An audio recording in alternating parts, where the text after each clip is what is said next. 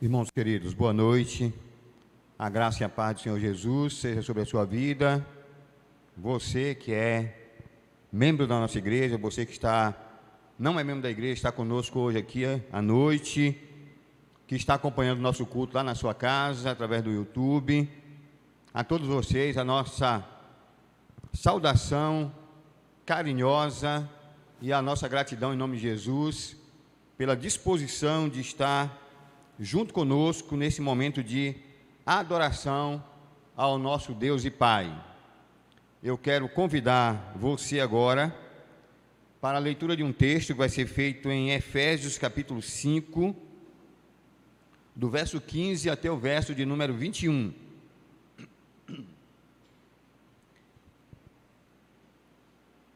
Carta de Paulo aos Efésios, capítulo de número 5, do verso 15 ao verso de número 21.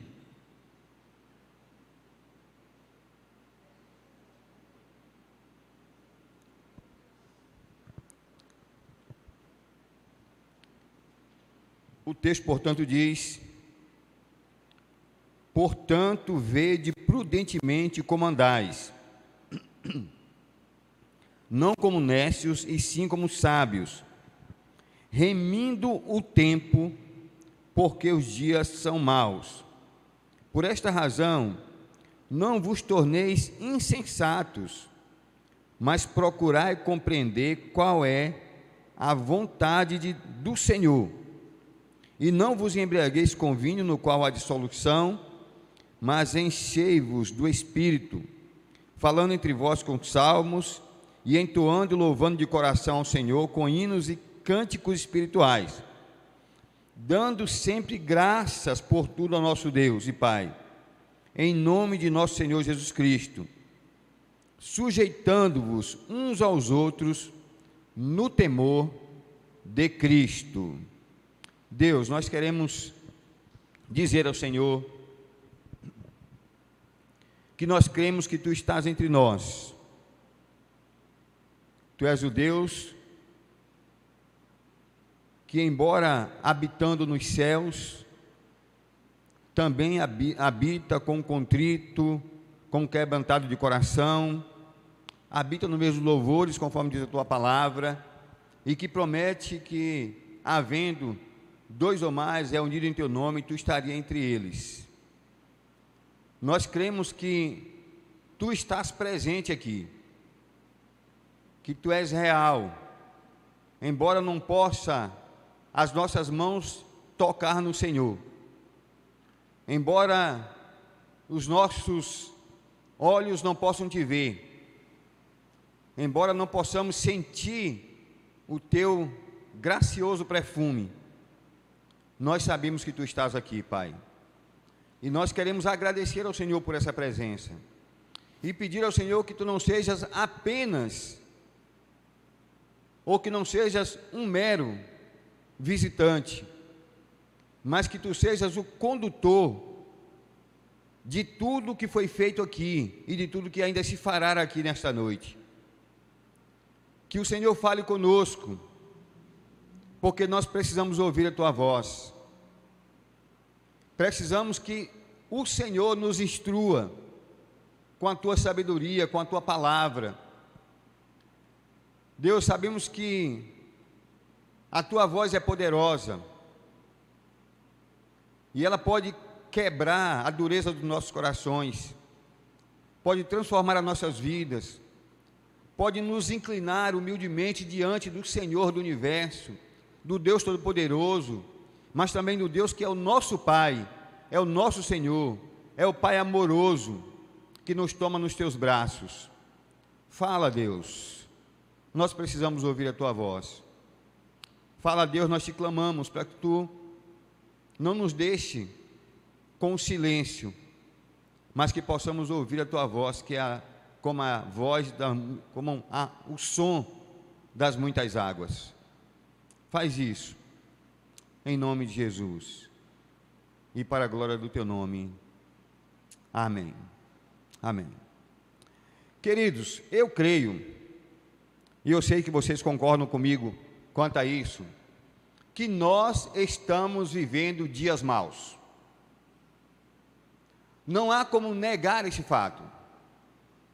Independente da sua religião, independente da sua filosofia de vida, independentemente da ideologia política que você defenda ou com que você está de alguma forma envolvido, não importa de que ângulo você olhe a vida e a, o tempo que nós estamos vivendo, eu sei que todos nós concluiremos que vivemos dias maus. É claro que, a depender da forma como nós olhamos, do que cremos, nós podemos atribuir este mal a diversas causas, mas não há dúvida nenhuma que nós somos obrigados a concluir que nós vivemos dias muito maus. Se olharmos, por exemplo, a violência generalizada contra a mulher, contra a criança, se olharmos as ruas repletas de pessoas famintas, desabrigadas, se olharmos as pessoas maltrapilhas, mal vestidas, sujas, que caminham pelas nossas ruas, muitas delas embriagadas, ou entorpecidas, muitas delas drogadas, caminhando como zumbis nas ruas e nas praças da cidade. Se olharmos a corrupção, a imoralidade, nós somos obrigados a concluir que vivemos dias maus. E esses dias maus não está fora dos nossos arraiais, infelizmente. Nos últimos dias, temos ouvido, e os nossos ouvidos têm sido golpeados por notícias de imoralidade, de pecados, os mais diversos, de luxúria, de prostituição, de roubalheira, até mesmo partindo de pessoas que estão dentro das igrejas, e muitas delas até que lideram igrejas. Os dias, queridos, são maus. E o texto nos diz que para vencer dias maus nós precisamos tomar algumas atitudes. Os dias maus estão aí diante de nós. E nós não podemos destruir o mal, mas podemos vencê-lo na nossa caminhada e na nossa jornada pessoal. Obrigado, Silvana. E como é que nós podemos vencer os dias maus? Se olharmos o capítulo, esse texto, a temática que envolve esse capítulo se inicia no capítulo 4. E Paulo fala na carta que a igreja é chamada a viver de modo digno da sua vocação.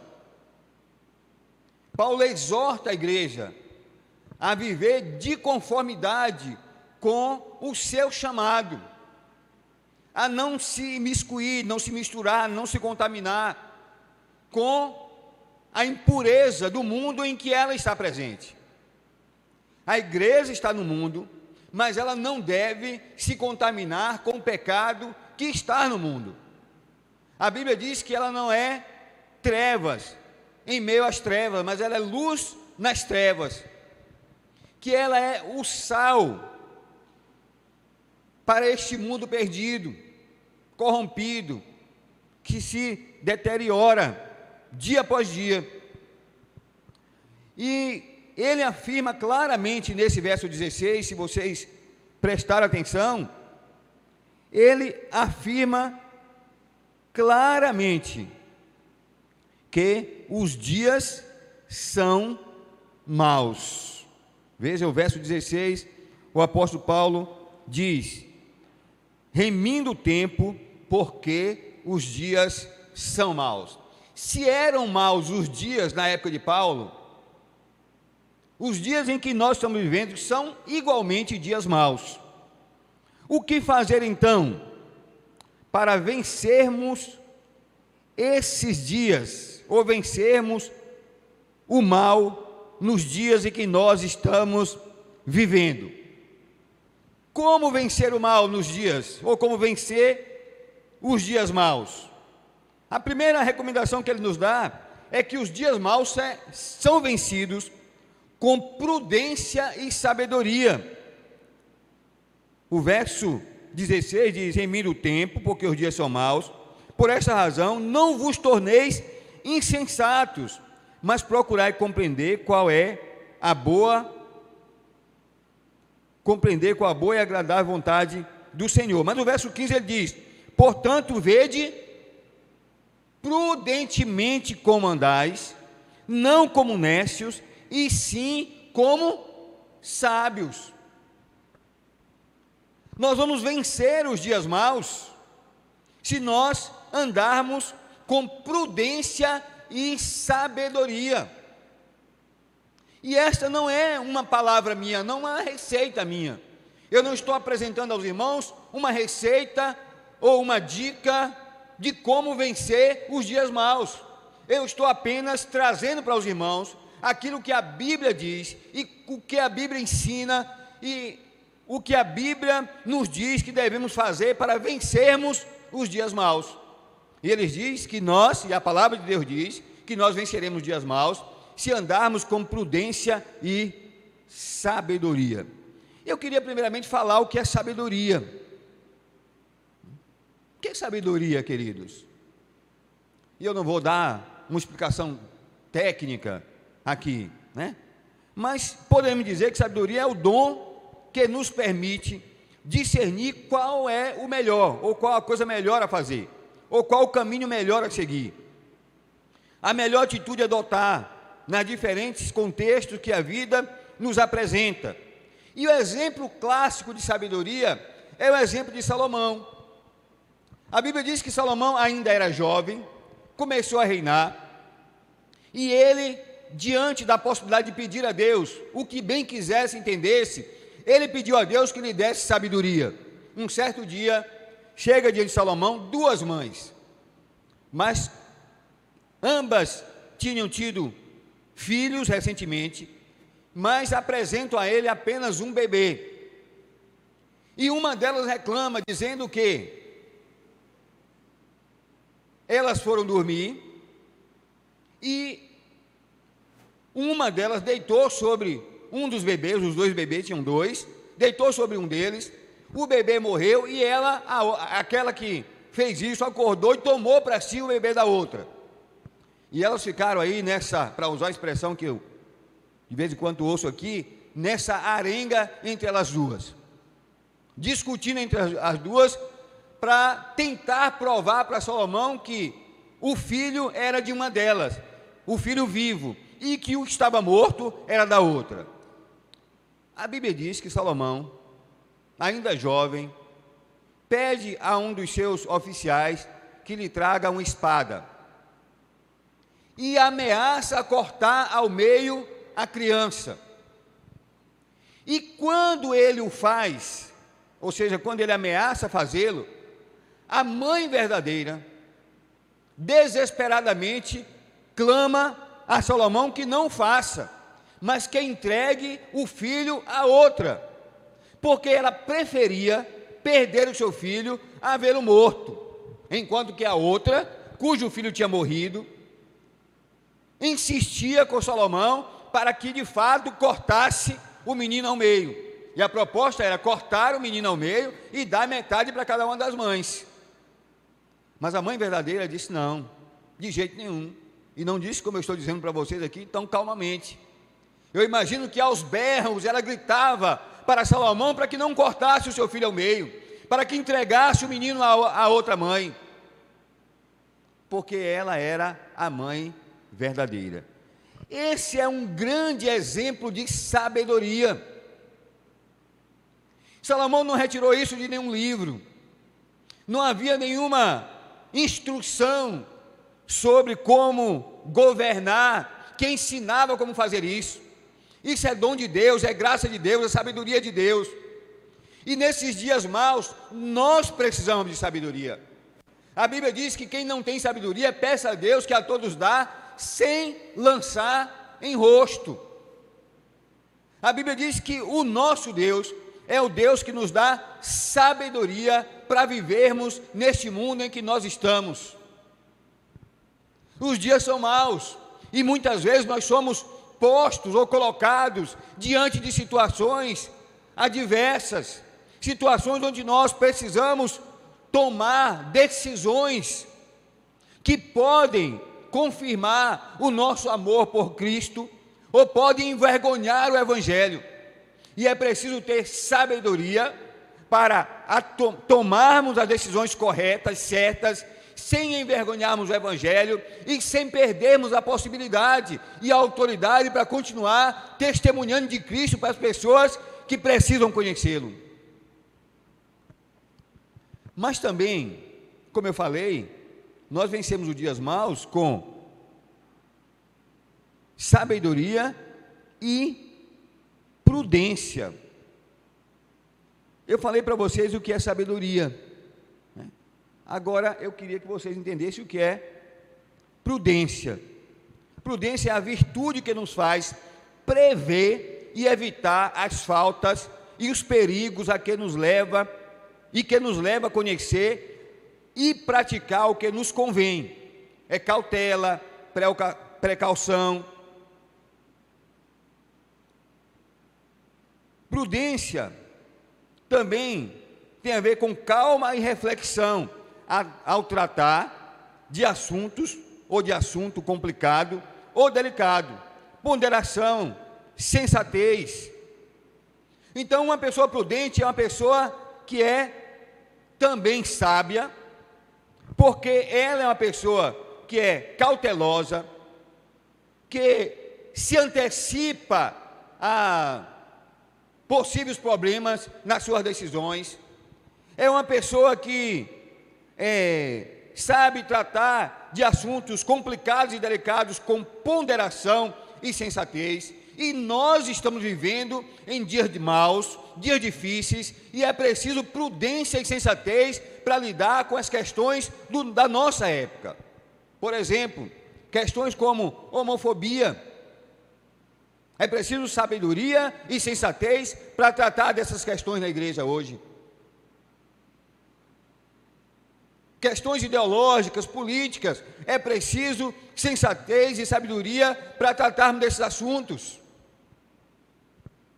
Poderíamos elencar aqui uma série de assuntos e questões que hoje são traumáticas, que hoje geram conflitos, intrigas, brigas, confusões, separam amigos, dividem famílias. E que é preciso ter sabedoria, é preciso ter sensatez, é preciso ter prudência para tratar desses assuntos. Os dias maus, nós os vencemos, não saindo por aí discutindo, brigando, impondo aos outros a nossa maneira de pensar, mas tendo a sabedoria de nos colocarmos, de colocarmos a nossa posição, de mostrarmos o que a Bíblia faz, mas fazê-lo com amor. A grande questão é que muitas vezes nós queremos ensinar as pessoas, mas nós o fazemos pela motivação errada. Não há sensatez, não há sabedoria, porque na tentativa de convencer o outro, nós o fazemos com ira no coração, com raiva, com ressentimento, com orgulho, com vaidade. Os dias são maus. E esses dias maus nos atinge, nos alcança também na nossa casa, no nosso convívio, na nossa família. Os dias maus nos põe em situações, em situação de estresse, no contexto familiar também, e é preciso ter sabedoria para lidar com esses dias maus. Vencemos os dias maus com sabedoria e prudência. Em segundo lugar, o texto diz que nós vencemos os dias maus compreendendo a vontade de Deus. Veja o verso 17.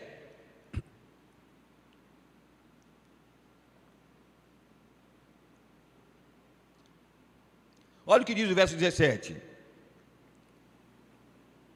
Por esta razão, não vos torneis insensatos, mas procurai compreender qual é a vontade de Deus. Como é que eu vou vencer os dias maus? Tendo sabedoria e prudência e compreendendo qual é a vontade de Deus. A grande questão, queridos, é que hoje nós vivemos em um mundo onde as pessoas, na sua maioria, não creem em Deus, e aqueles, e muitos dos que creem, não estão preocupados com a vontade de Deus para as suas vidas. Elas preferem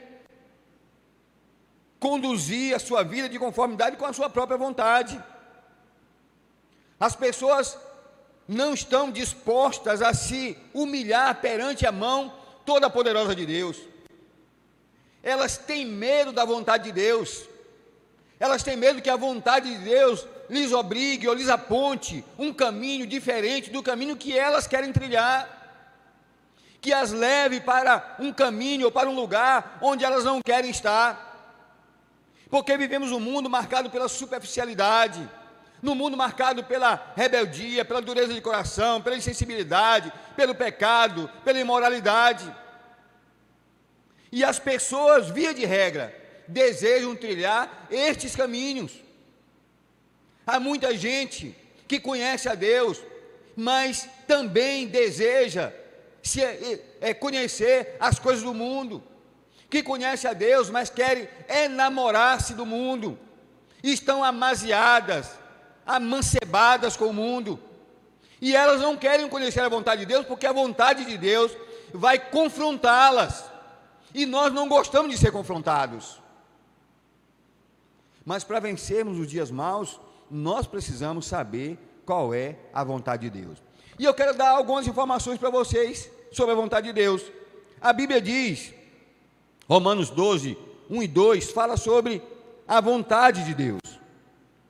Veja o que é que Paulo fala em Romanos 12, o verso 1 e 2, a respeito da vontade de Deus. Ele diz: Rogo-os, pois, irmãos, pela misericórdia de Deus, que apresenteis o vosso corpo por sacrifício vivo, santo e agradável a Deus, que é o vosso culto racional. E não vos conformeis com este século, mas transformai-vos pela renovação da vossa mente, para que experimenteis qual seja a boa, agradável e perfeita vontade de Deus. O que é que Paulo está dizendo para nós? Que a vontade de Deus é boa, agradável e perfeita. Então nós não devemos correr da vontade de Deus, fugir da vontade de Deus, nos escondermos da vontade de Deus, rejeitarmos a vontade de Deus, ao contrário, nós devemos desejar a vontade de Deus como o sedento deseja tomar água porque a vontade de Deus é boa, é agradável e é perfeita. Então, queridos, se quisermos vencer os dias maus, nós precisamos conhecer ou compreender a vontade de Deus. Mas como conhecê-la?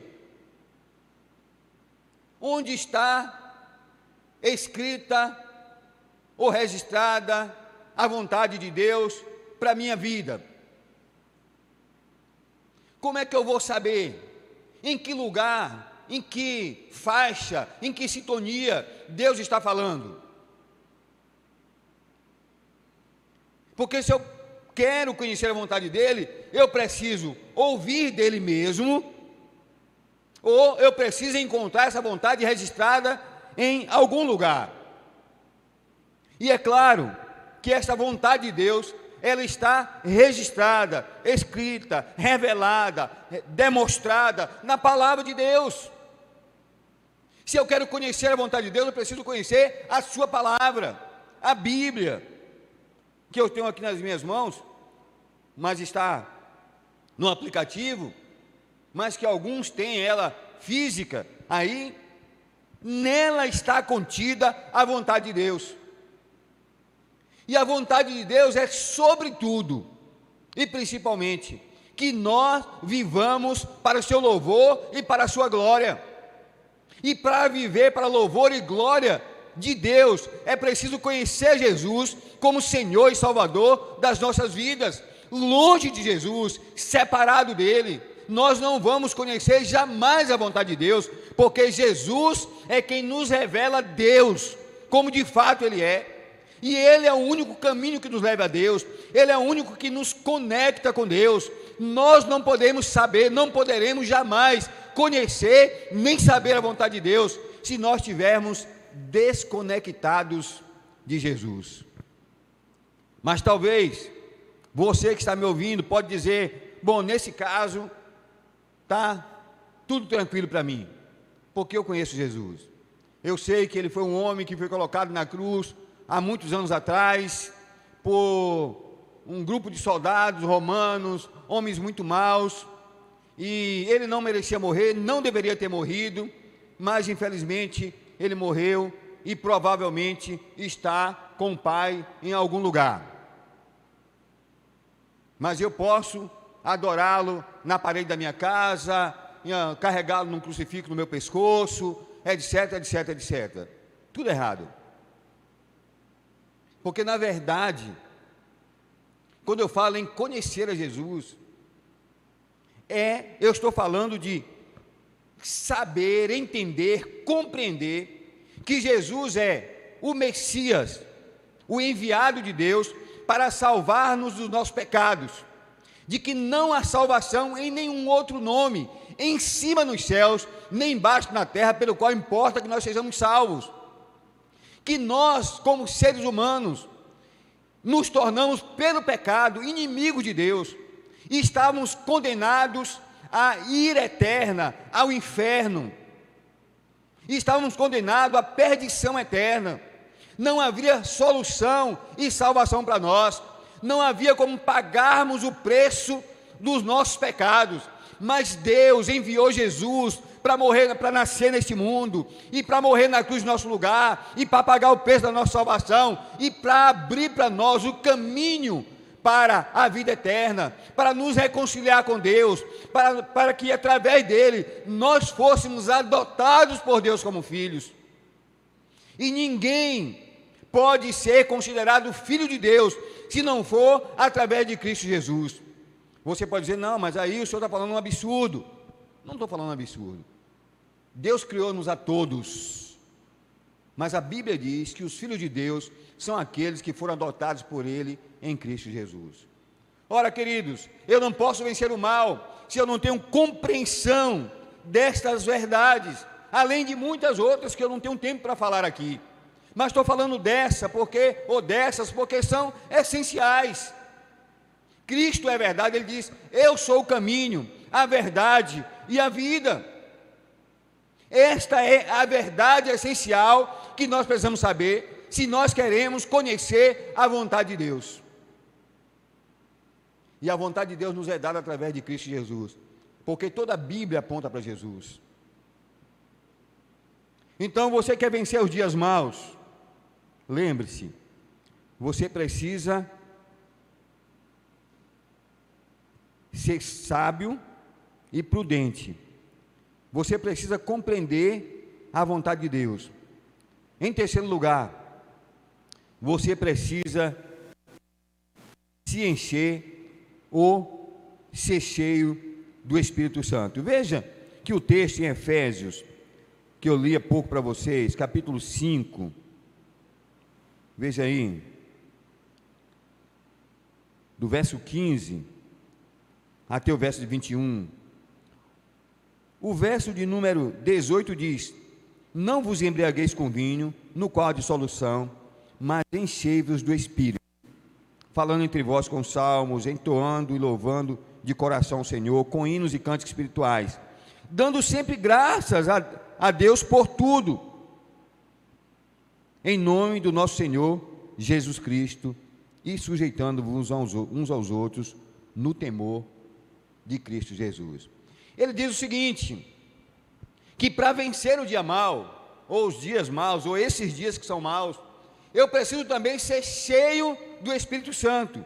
Na verdade, ele diz, verso 18 em diante, ele vai falando sobre, sobre isso, mas ele diz: Não vos embriagueis com vinho, em que é a dissolução, mas enchei-vos do Espírito. Mostra que é um processo contínuo. A ideia é essa: é de que você deve continuamente se deixar encher pelo Espírito Santo. A voz aqui do verbo está na, na voz passiva, no grego está na voz passiva. A ideia é que eu não devo criar empecilho para que o Espírito me encha dele. É vontade de Deus, é propósito de Deus, é vontade do Espírito Santo que nós sejamos cheios. E essa é uma ação de Deus em nós. E para vencermos os dias maus, nós precisamos estar cheios do Espírito Santo. Agora, como é que ele diz que aqueles irmãos deveriam se encher do Espírito? Olha que coisa interessante ele diz. Ele não diz encher do Espírito, é, se isolando no seu quarto, orando sozinho o dia todo. Orando e gemendo e chorando o dia todo sozinho. Ele não diz isso. Embora não haja nada demais em você tirar tempo para estar sozinho e orar. Mas ele diz: olha, verso 19: falando entre vós com salmos, falando entre vós com salmos, entoando e louvando de coração ao Senhor com hinos e cânticos espirituais. Olha o que é que Paulo está dizendo para nós aqui, queridos. É que esse, essa ação do Espírito de nos encher ocorre e acontece quando nós louvamos a Deus em comunidade. É no seio da igreja, é no culto público, é na adoração a Deus, é entre nós, não é sozinho, isolado, é, egoisticamente, mas ele trabalha na comunidade da fé, é na igreja que nós somos cheios do Espírito Santo. E é interessante que muita gente despreza isso, porque muita gente acha que vale mais a sua individualidade espiritual, o seu individualismo espiritual, que orar sozinho na sua casa, no seu lar, no monte, sei lá onde, é mais importante do que vir à igreja. Mas Paulo está dizendo para nós aqui: não vos embriagueis com vinho que há dissolução, mas enchei-vos do Espírito. Como? Falando entre vós com salmos. Os salmos, nós conhecemos, são textos bíblicos da literatura judaica, né? São poemas da literatura judaica. Mas é interessante que os salmos, ela tem uma eles têm uma característica. Os salmos é, via de regra, uma abertura da alma, um derramar do coração, um derramar da alma daquele que o escreve. De vez em quando, alguns irmãos sabem disso, porque eu coloco, eu me aventuro a escrever uns poucos versos. Rimas pobres, né, porque eu não sou poeta, mas estas estes poucos versos são expressão do que a minha alma está passando ou enfrentando. É resultado ou da minha alegria ou da minha angústia.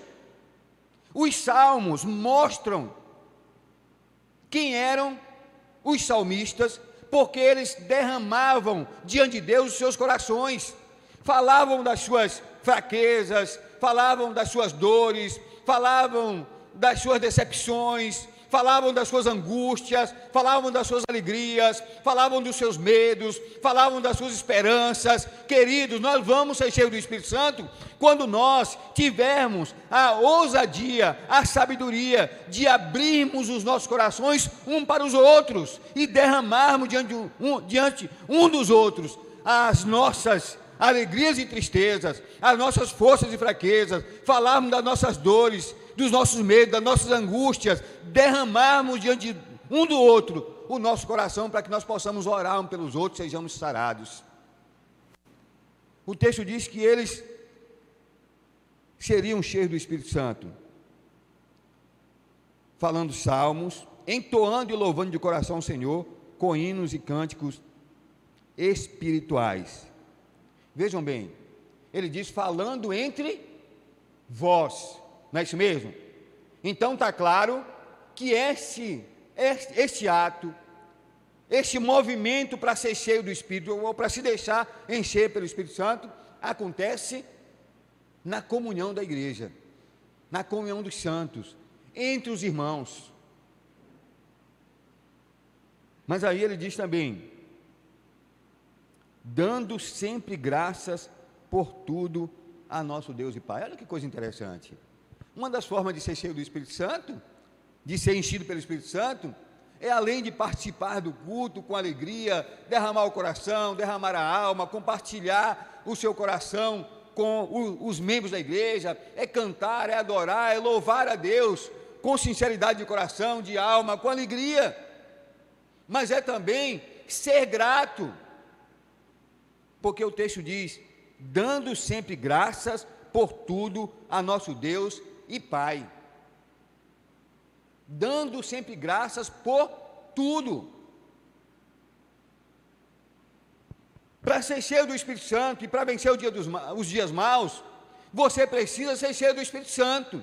E para ser cheio do Espírito Santo, você precisa estar na igreja, você precisa ser membro ativo dela, você precisa estar envolvido, você precisa louvar a Deus em comunhão com seus irmãos, mas você precisa também ter um coração grato a Deus. E ter um coração grato a Deus é reconhecer que Ele é o Senhor, que Ele governa todas as coisas, que Ele domina todas as coisas, que nenhuma folha cai sem que Ele permita, que nada te acontece sem que Ele permita que aconteça, que Ele tem um propósito em todas as coisas, que a vontade dEle é boa, perfeita e agradável. Aleluia. Mas eu estou caminhando para terminar. Ele diz mais: sujeitando-vos uns aos outros no temor de Cristo.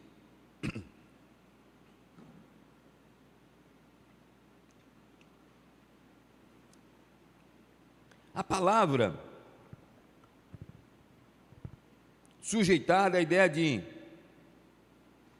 submeter ao controle de outro, render-se a, a uma demonstração, né, uma, um conselho é, de alguém, obedecer.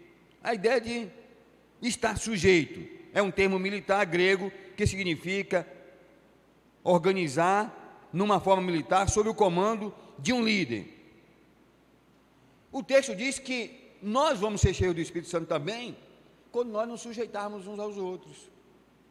Ou seja, quando nós nos deixarmos admoestar uns pelos outros, corrigir uns pelos outros, quando entre nós houver essa ideia de comunidade, e ela for tão arraigada a palavra, que nós nos vejamos como irmãos, e estejamos dispostos a abençoar um ao outro, e haja entre nós humildade para sermos corrigidos, admoestados, aconselhados uns pelos outros. Quando a vaidade, quando o orgulho for retirado do nosso meio, e quando nós vivermos nesses, desse jeito aqui, o texto diz que nós seremos enchidos pelo Espírito Santo. Como é que nós podemos vencer os dias maus, queridos? Se nós tivermos sabedoria e prudência, se compreendermos qual é a boa, perfeita, agradável vontade de Deus para nós. Se nós nos deixarmos encher pelo Espírito Santo.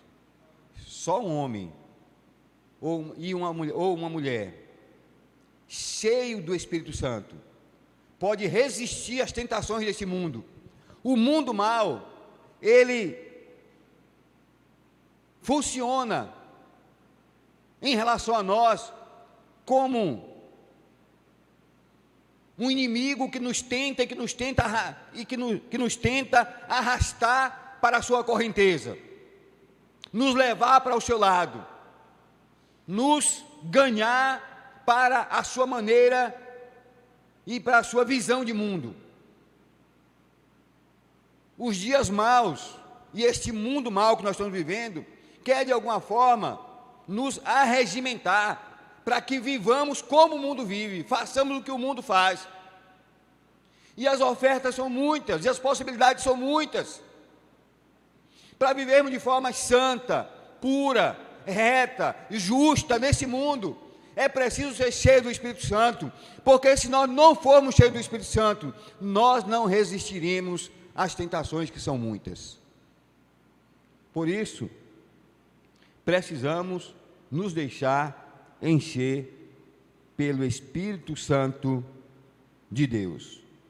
Queridos, não se esqueça disso. Você precisa ter comunhão com Deus para que você possa vencer esses dias maus. Que Deus te abençoe, que Deus nos abençoe, abençoe as nossas vidas, nos encha com o seu Espírito Santo, nos dê graça, nos dê sabedoria nos dê uma semana cheia da graça do Senhor, nos dê força, resistência para podermos, fidelidade a Deus, para podermos vencer os dias maus, para não sucumbirmos diante deste mundo pecaminoso e que tenta nos levar para o lado mal da força e nos afastar de Deus e nos fazer agir, andar e viver como homens ímpios homens e mulheres ímpios. Que Deus tenha compaixão de nós.